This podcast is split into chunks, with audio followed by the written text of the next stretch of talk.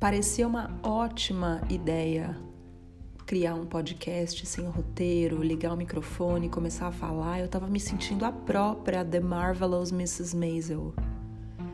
Mas preciso confessar que já apaguei quatro gravações diferentes e já são 10h53 da manhã, sendo que eu prometi um novo episódio desse podcast ainda na manhã desta segunda-feira, 22 de junho. Estou começando esse episódio tentando prometer a mim mesma que não irei apagá-lo? Estou. Posso prometer isso? Não posso. Não posso garantir isso nem a você nem a mim mesma, muito embora se eu apagar isso você nunca saberá que passei por esse tipo de questionamento interno. Muito bem. Por onde eu passei nas gravações anteriores? Eu falei muito sobre a força que nós fazemos para caber no mundo.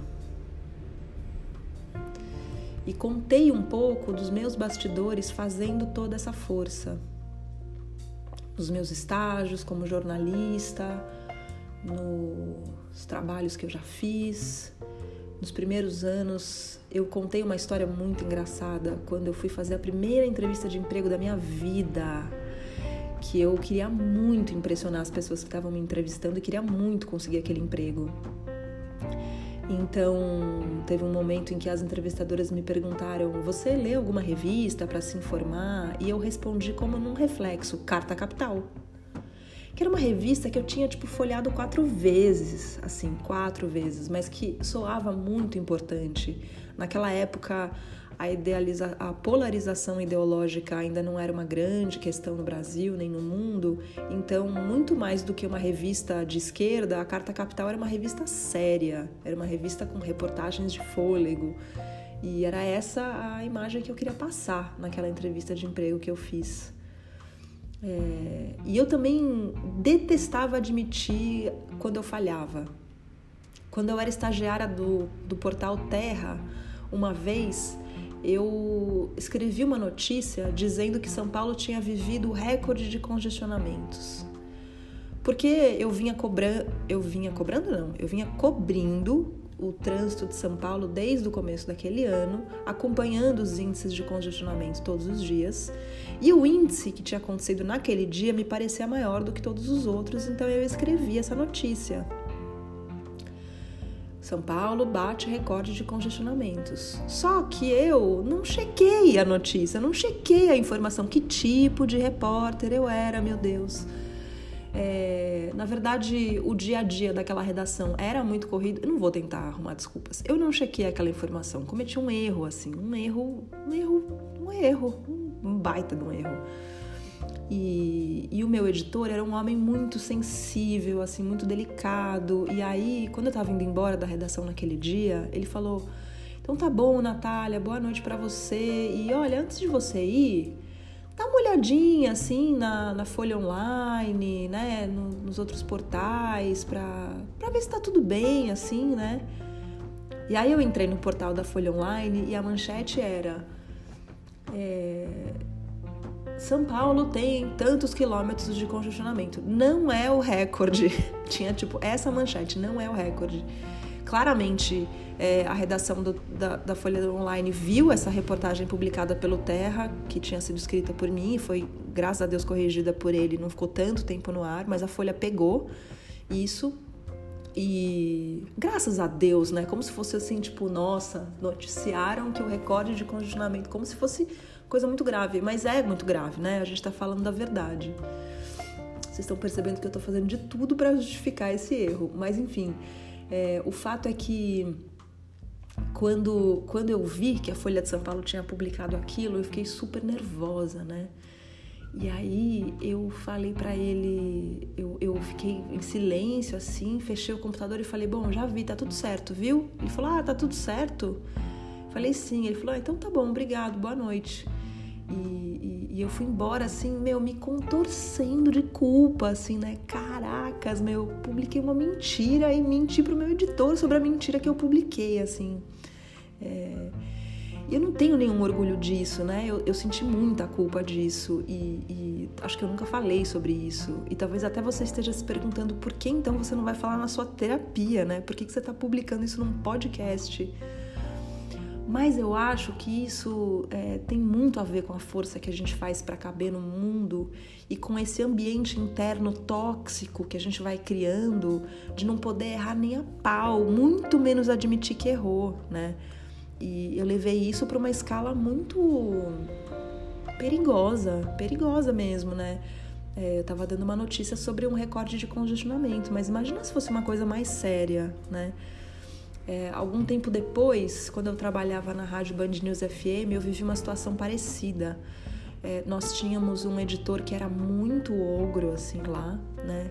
Esse, na verdade, era o padrão das redações de jornalismo quando eu comecei a trabalhar. Um editor, assim, que não tinha muita saúde, que chegava tarde no trabalho, que era grosseiro, que tinha uma linguagem, assim, abusiva, falava muito palavrão, muito indelicado, assim, né? Tem um tem um, tinha um cinismo, assim, né? E uma cultura da, da autodetonação, assim, nas, nas redações do jornalismo pelas quais eu passei, né? E esse, esse editor ogro, ele já estava assim super de mau humor naquele dia. E aí, o meu trabalho, é, eu fazia os boletins de trânsito da Rádio Band News FM. Eu era aquela voz que fala a Marginal Tietê agora tem 25 quilômetros de congestionamento desde a ponte do Piqueri até a ponte do Limão. A melhor alternativa é a rua Azurita. E eu indicava a rua Azurita porque era isso que a CET me dizia para indicar, porque era daí que vinha a informação que eu apurava, mas eu nunca soube onde era a rua Azurita. O que mostrava muito sobre como é, o exercício do jornalismo na indústria estava afastado da realidade naquele momento. E naquele dia é, eu precisava entregar um papel, que eu nem lembro o que estava escrito nesse papel, mas eu precisava entregar um papel para a âncora que estava no ar na rádio. Então funcionava assim: a gente imprimia o jornal. É, eram jornais que aconteciam a cada 20 minutos, a gente imprimia todas as notícias em papel sulfite e entregava para o âncora que estava dentro do estúdio.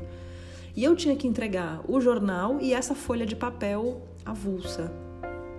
Só que na correria eram muitas coisas para coordenar, tinha que coordenar a entrada do helicóptero que fazia o boletim de trânsito, tinha que fazer as ligações para apurar tudo de novo a cada 20 minutos, era muito corrido o trabalho da rádio.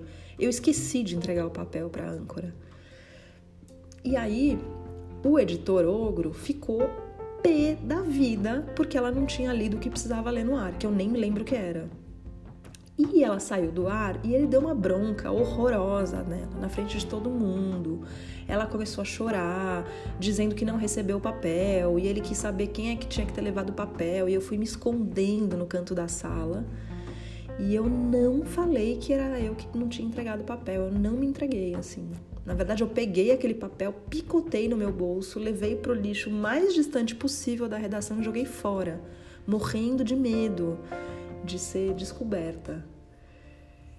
Mais para frente eu fui percebendo que esse morrendo de medo de ser descoberta era muito mais profundo do que tomar uma bronca de um editor ogro na rádio Band News FM. No fundo, no fundo, esse medo de ser descoberta existe dentro de mim enquanto eu tô gravando esse podcast. Não sei como ele vai continuar agora que eu cheguei no ponto em que eu já falei sobre todas as coisas que estavam em todas as gravações. Pegando fôlego que eu joguei fora agora há pouco. Medo de quê, né? Medo de quê? Medo de quê? Eu super achei que eu tinha encarado esse medo quando eu desisti da carreira corporativa, quando eu desisti de caber no mundo e me lancei numa carreira de um projeto autoral que tivesse a minha marca, que tivesse o meu jeito, que fosse feito no meu tempo e mais importante do que tudo, que tivesse como objeto de estudo alguma coisa que de verdade me interessasse internamente. Porque todas essas mentiras, todos esses episódios que eu contei, no fundo, no fundo, para além de uma pessoa muito inexperiente, muito medrosa e, e, muito apegada à imagem de certinha, competente, que eu tentava e ainda tento vender para o mundo, tinha um profundo desinteresse. Eu não estava interessada em saber quantos quilômetros de congestionamento estavam fazendo na cidade de São Paulo. Eu nem acho que as pessoas estavam interessadas nisso.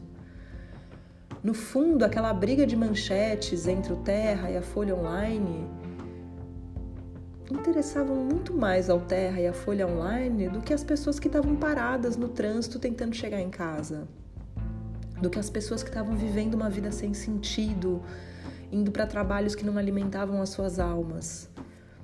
E quando eu decidi sair da carreira corporativa para me lançar na iniciativa de fazer um projeto autoral chamado Cidades para Pessoas, o que eu tentei foi fazer a minha vida ter mais sentido, foi limpar um pouco desse ambiente tóxico interno para poder abrir um pouco de espaço para ser quem eu era.